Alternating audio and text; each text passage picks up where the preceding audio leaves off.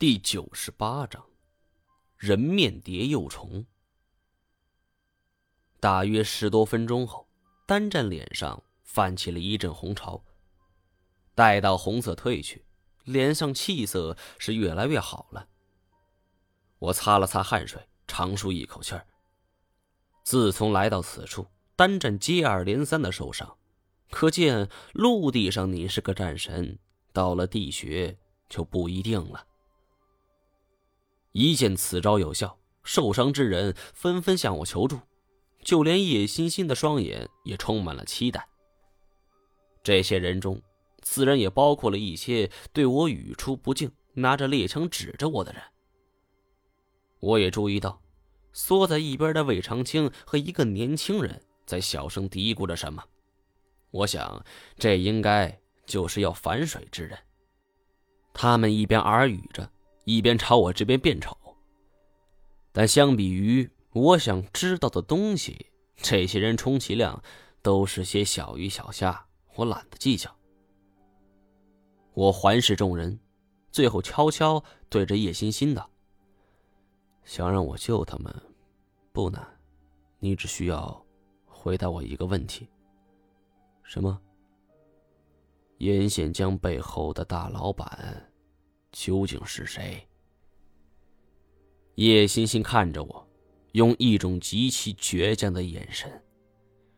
这事儿没法告诉你，不让你知道，是为了你好。说完，他回头看了一下受伤的手下，他们都是大老板的人，你可以不救，我也不怪你。叶欣欣像是完全抓住了我的软肋。他好像很了解我，知道我用此事威胁他只是一种胁迫方式，我不可能不救他们。说句自私的话，人多好壮胆，即便是有个什么万一，还多一个人挡危险呢。我叹了一口气儿，看着旁边一个握着枪都哆嗦的中年人：“你来帮我。”我挽起袖子。一一帮助在场的受伤者治伤。虽然从伤口中挑出人面蝶的幼虫不算个力气活却非常讲究技术。有的幼虫就在皮肤下方，距离伤口很近；有的则钻入手掌部位。等到伤者全部救治，也花了大约两个小时，累得我一身汗。叶欣欣递给我一壶水，辛苦了。喝口水吧。我擦了擦汗，刚想接过来，忽然笑道：“哼，算了，我不渴。你怕我下药？”我并没回答。就我所了解的叶欣欣来看，这种性格的女生是最让我生畏的。也不知自己怎么了，为什么前世就看上如此一个女朋友呢？他带来之人。经过一番厮杀，已经全部委顿在地，一个个无精打采的。有的人靠起墙壁，已经打起了鼾声。我拨弄了一下面前的无烟灯，我问你一个问题：这些人都是那个大老板的？叶欣欣长长的出了一口气儿，这才点了点头。我见魏长青跟那个年轻人睡得很沉。可靠吗？叶欣欣苦笑了一下，摇了摇头，不知道。我张口还要问他下一个问题的时候，他忽然反问我：“你跟那个古月梦怎么样了？”我此刻脸上的神情一定很古怪，不明白叶欣欣为什么问这个问题，只好尴尬的笑了笑：“哦，还好吧。”说起古月梦。我想起我们最后一次见面是在新疆，有件事我必须告诉叶欣欣。金锁死了，是我的责任。本以为他们姐弟相称，叶欣欣一定会伤心落泪，没想到他只是拨弄了一下面前的无烟灯。哦，仿佛我说的只是一个路人甲呀，跟他半毛钱关系也没有。我很疑惑。我越来越觉得，面前这个女人，让我更加读不懂了。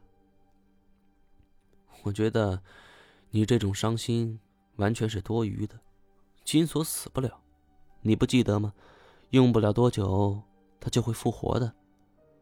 叶欣欣说此话的时候，眼睛里闪着光芒。我不知道自己是否看错了，有那么一瞬间，我甚至在他眼神中读出了一种期待。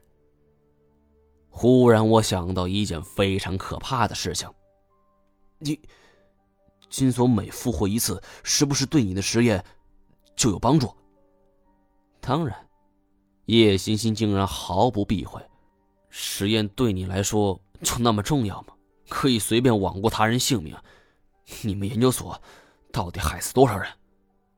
我遏制不住内心的怒火，若不是顾及到有这么多外人在场，几乎就要吼出来了。谁知道，叶欣欣毫不退让，扬起下巴：“张一毛，你少装什么圣人。”我害死的人再多，也没你杀死的多呀。相反，为了实验能够成功，你知道我付出了多少吗？我这么做，恰恰是尊重了生命。我不想每一个生命都有终点，我不想你只知道杀戮。这一阵抢白，说的我脸上白一阵青一阵的，胸口一起一伏，连呼吸。都变得格外沉重。叶欣欣解开自己马尾，重新捋了一下，然后拴好，忽然变了一种极其温柔的口吻道：“我这次来这儿，也是为了达成你一个心愿。”说完，他转身回去，从身后四个大背包里掏出了四样东西，一一陈列在我的面前。见到这些东西，我微微讶异。其中有两样我已经见过了，全辰木和人骨井中的巨型骨骸，另外两样同样是骨骸，从尺寸和造型来看，恰好与之前见过的两样骨骸同属于一具。这四样分别是脊椎骨、指骨、尾骨和脚。我见到这些巨型骨骸，心中是一阵茫然。不知道叶欣欣为什么要不辞辛劳的带着他们，总不能因为这东西大补拿回去熬汤喝吧？再者，从尺寸判断，我也无法得出一个结论：这东西到底属于什么动物，能够如此巨大，而且还有脚呢？我只能联想到远古时期的恐龙，比如三角龙之类的。但是看尺寸，又比三角龙要大的许多。